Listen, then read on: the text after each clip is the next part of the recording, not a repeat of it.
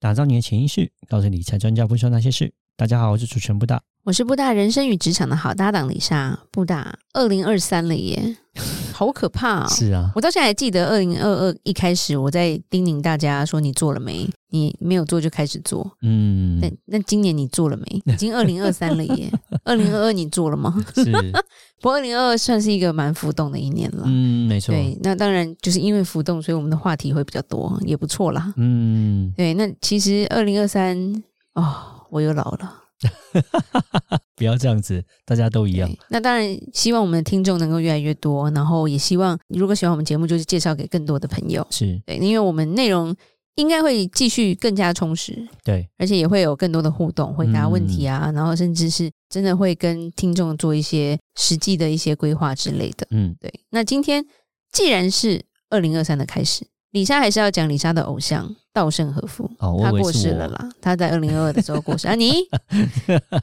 那个还是木村拓哉之类的，呃、我想一位木村拓哉无法取代。我说的是以这种财务啊、心灵啊这个的偶像啦，嗯、对，就是有点像是让我变强壮的一个长辈。嗯、对，不认识他，而且他已经不在了。所以去年他过世，其实蛮伤心的。不过他也是活到九十几岁了。对，其实也是非常厉害的一个老先生，嗯，他一生的嘱托，所以我觉得，既然之前我们常常讲说吸引力法则，对，对，我们也讲过稻盛和夫，所以今天李莎第一年的第一集，我要讲稻盛和夫，嗯，他的一本书，就是他一九年完成的最后一本书，有点像是收官之作了，哦，遗作吗？也没有那么严重，也算，他这本书叫做心，心就是心理的心，OK。稻盛和夫一生的嘱托，嗯，也就是等于是他留给我们后世的一些叮咛了。嗯，那李莎觉得真的是这本真的非常棒，它被翻译成十五种语言了，畅销全世界就对了。嗯，对，主要来说就是总结归于一个“心”字。那二零二三就有一个新的开始。OK，对，新的开始，那个心脏，内心的心，内心的心。对对对，因为他活了九十几岁，等于是他用他九十几岁的这些阅历来告诉我们，但是他总归就是说。内心的磁场影响一切，就对了。嗯，对，心之所念必有回响啊。是，所以我们就用他这一本书来讲解一下一些我们一些磁场的问题啊，或者是吸引力法则的东西。嗯，对，就是我们要提高心性，有一个好心态，就会吸引好的东西，好的生活。嗯，那第一个，他主要一直在强调，就是你抱怨什么，什么就会发生。哇，天哪，这个真的是好可怕。对啊，比如说小的抱怨到我怎么长了一颗痘痘，就后面就长十颗。哎呀，我有白头发啦，然后白头发不应该生白头发，嗯，那种感觉，真的，真的，有时候真的是这样，就是你一直在念念念念念碎碎念，然后一直在觉得这个怎么怎么怎么这样，就是真的是对坏事，反而就一直一直来。是他其实在他书里面有写到说，人生一切的不幸没有别的原因，都是由自己的心灵吸引来的，嗯，是无休止的倾诉着不幸，牢骚不断的那颗心换来了你的不幸，嗯，真的。就是有一种先有鸡还是先有蛋，但是好像就是你越想它就越来嘛。就像假设一个有钱人，他就一直叨叨念、碎碎念、叨叨念、碎碎念。通常这种人不是有钱人，没有，就是我觉得外面的人看会觉得说啊，明明你其实你可以过得很快乐啊，因为你很有钱啊，但是你好像就是在着重这些，你看到不愉快是一直念、一直念、一直念，反而变得不愉快。可是有些人没有他那么有钱人，可是他对他的生活没有很多的抱怨，很多的抱怨，然后反而我觉得他过得还比你快乐。是，是这种感觉。嗯，他说，其实抱怨是一种毒药啦。你抱怨的越多，就会越加剧恶化你的处境。就像我们讲到负能量嘛，对，你的负能量会影响到你去吸引到好的东西。举例来说，因为他大学毕业不就是在一个传统的企业在上班嘛，嗯，他就说，企业的领导那时候常常唉声叹气，嗯，把我真倒霉啊挂在嘴边，嗯。只要产品不合格退回来，他就唉声叹气，他就说客户要求太高了，太挑剔了。东西研发失败，他就说研发这么难，怎么可能成功？所以公司快要破产的时候，大家都非常的沮丧，非常的悲观啦。所以他说他受不了这样的工作环境。一开始因为他刚出社会嘛，嗯，他就写信跟家人说：“哦，我公司很糟糕，这个环境很差。”对，结果他哥哥就给他一顿骂。讲一句话说，你一个只会抱怨的人，你有什么出息？嗯，他说说他就是那一句话把他敲醒了，嗯，他就不再跟着同事一起抱怨了，是。对，然后变成说他反而是越挫越勇，失败我就再来嘛，研发不出来我就再做嘛，嗯，对，然后就是他抢救了京瓷这间公司嘛，嗯，对啊？就是让他起死回生嘛，是，就是抢下订单这样子。所以我们都要记住一件事情：你越怕什么，就会来什么；你越想逃避什么，它就会让你迎头撞上。嗯。其实我们也常讲啊，我们会讲说啊，老天都不会照你想的做，对不对？对。有些女生会说，我就是不喜欢矮的，然后结果就嫁一个比你矮的，对不对？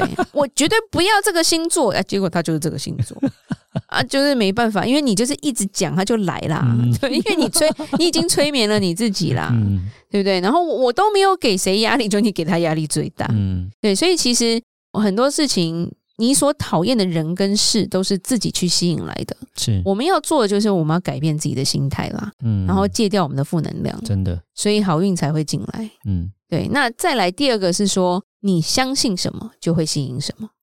哦，OK，对，他其实在他的书有回忆到说，他年轻的时候是很崇拜日本有一个经营之神，叫做松下幸之助。嗯嗯嗯，然后他有去听他的演讲，是。然后呢，他说当天演讲就有人问他说，问这个松下幸之助说，诶，怎样经营企业才能赚到钱？嗯。然后松下幸之助只是很风趣的回答道：“你得想赚钱才能赚到钱。” OK OK，就变你真的要想要做这个事情，你才有可能。他说台下就是哄堂大笑，都觉得说啊你。就是开玩笑啦，嗯，就是讲好玩的嘛，因为那个年代也是蛮久以前的年代嘛。是，就稻盛和夫说，他反而陷入了沉思。他就说，他后来他自己体悟到的，就是也他在书上也写说，人的一切行动都产生于愿望或者想法。你如果不想，任何事情都不可能实现。嗯，我们常常讲心想事成，你要就是要有有想法，对，才会有后面的结果啦。嗯，而且他很厉害。他真的创立京瓷，就是 Kyocera 这间公司的时候，他的第一个订单就是来自松下电器。哇，就是松下幸之助的公司。对，然后而且他说那时候非常严格，他说松下只要有一点瑕疵就会被退货，而且还要赔偿。嗯、是。然后那时候所有人都跟他说，不要跟这种大公司签约，因为你、嗯、你就是吃不下来，你可能还会赔一屁股嘛。对。但是他就回他的所有的。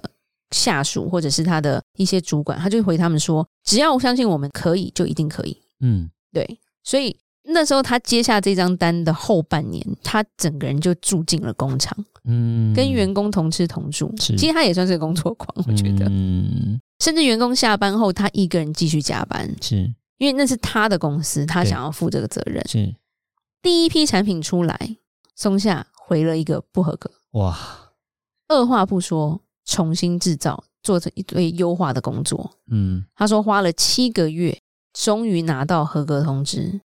哇！而且拿到这个合格通知之后，以后所有松下的高标准的订单，全部他们包了。哇！真的是。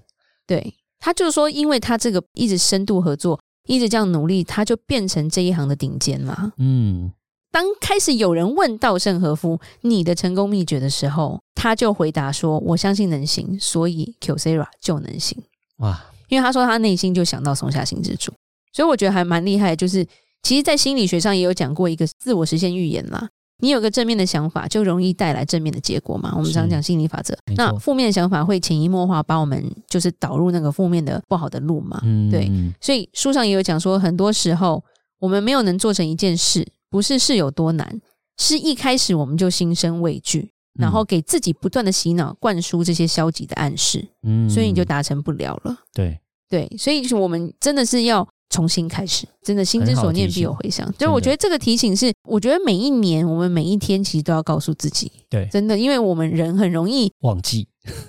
很容易忘记，也很容易陷入比较负面的啦。因为我觉得正面思考反而是需要去练习的，练习真的要练习的，不然很容易就会因为个性的关系，可能就会哎，当你挫折而且多了几次，就又回到负面的状况。越谨慎的人越容易陷入这样的一个悲观状态里面嘛。对，其实有时候这不是。谁的错？而是说，诶，就是因为你怕怕会就是要负责任，或者是怕对不起别人。但是因为这个惧怕，就影响到后面的发展了。嗯，那最后一个还有讲说，你的磁场决定了你的命运啊。是，因为稻盛和夫其实常被讲说他是背着太阳行走的人嘛。因为他不论遭遇什么，他脸上永远都是阳光般的笑容。哇，真的不容易。而且他里面就有写到说，他有一个事件，就是他要坐飞机去东京去参加一个重要的会议，结果被耽搁了。嗯、然后忙完，距离飞机起飞只剩四十分钟。嗯，可是开过去应该是国内班机了。离机场还有三十分钟的路程，听广播说啊有车祸会大堵车，所以他的助手、他的司机都非常紧张，说、哦、我们可能赶不上了。嗯，结果只有稻盛和夫说啊不用着急，等你到了，说不定就不塞车了。嗯，结果他说一路畅通无阻，原本的堵车早就撤除，而且他们只花了二十分钟，哇，就到机场。然后就有人问他说，为什么你总是运气这么好？嗯，他就回复说：“我只是保持一个积极乐观的心态。哦，真的不简单。积极乐观的心态会把我身边再糟糕的境遇都变得顺风顺水。嗯，是对。然后甚至是说，他有回忆到说，他年少的时候，他小时候，他的家族有两个叔叔，一个婶婶都因为肺结核去世。是因为那个年代肺结核就是死亡的宣告嘛。嗯，所以他们家就是结核病家属，就被贴这个标签。嗯。”所以他从小就很害怕肺结核，因为他就会，得到，对，他很担心说我，我我得到这个我就会死掉。是，然后他说他真的得了，嗯，那时候他也是年纪比较轻，他说全身没力，情绪低落，然后躺在病床上。然后他说那时候邻居就有送他一本书，书里面就告诉他说，人的心中都有一块磁铁，嗯，然后能吸引你心中所想的，嗯，他说这本书让他豁然开朗。哦，对，他说。一直以来，他就想逃避疾病，结果都没有办法躲掉，所以他给自己一个想法说：说我如果不能逃避，我就调整情绪，我就去面对它，是，然后我就乐观的面对它，嗯，就是他说他人生就是这样这样的改变，嗯，因为他的人生其实也有面对到战争嘛，对。对，所以他说，当大家都担心被炸弹炸死的时候，他就是主动在路上就去帮助这些受伤的、啊、生病的人。然后他说，莫名其妙的是，他得肺结核这么久，结果战争结束后，他肺结核好了，真是料想不到这样子。所以他常常说，心就是我们内心的心，心之力可以带来种种不可思议的现象。嗯，就是说，外面的人可能看起来会觉得，哎，对啊，就像你刚刚讲的，你怎么运气这么好？但其实我觉得，他有那样的一个好运气。也是很不容易，他真的是在心态上面有做了很多很不容易的训练。就是说，在面对很困难的环境、很不好的环境下，他一直依然的面对，这样正向的去面对，反而就变成哎，就是时来运转，好运就来了。而且，我觉得他是一个把我们讲的吸引力法则跟磁场法则活到极致的一个人。嗯，就是他真的就是，我觉得他参悟那种感觉，你知道吗？看得非常的透彻，所以他就活出来了。是，因为我们我觉得常我们会挂在嘴上啊，吸引力法则，你想什么，然后我们就做不到。碰到一点事情就开始啊，怎么那么衰啊，对不对？嗯、就很爱抱怨啊。对对，所以他在这一本书最后一页，他总结了一句话说：人生的一切始始于心，终于心。嗯，就是都是你这个心在想什么。那其实我们去反观他这个一生，他一生其实不是很平坦的耶。年轻你看战争，就其实也蛮坎坷的。对，从战争开始到他得肺结核是病魔，对不对？然后到他一开始毕业是去一般公司上班，然后到公司快要倒闭，其实他面临的是我们这个年代其实还没有遇到过的这些事情。是，结果这些事情没有把他击垮，反而把他变得这么强大。嗯，所以他说始终心怀正念，不害怕，不抱怨，不懈怠。然后保持一个好心态，积极去面对。然后他说：“这样你的正向磁场终会助你屏蔽不幸，迎来好运。”真的是非常好的提醒。李莎会觉得说：“哎，这本书的这些总结是真的很需要，就是给听众这样的一个。”二零二三年的一个新年的鼓励啦，也也是给李莎跟布大的鼓励啦，就是我们互相鼓励、互相成长，让我们这一年就从新开始出发。这一年就重新开始出发，重新重新开始出发。没错。然后呢，就是希望是大家是碰到困难的时候都能够用正向的方式去面对。对，就也要祝福我们听众，就是因为这样，我们今年心想事成，嗯，大家越来越好，嗯，恭喜发财。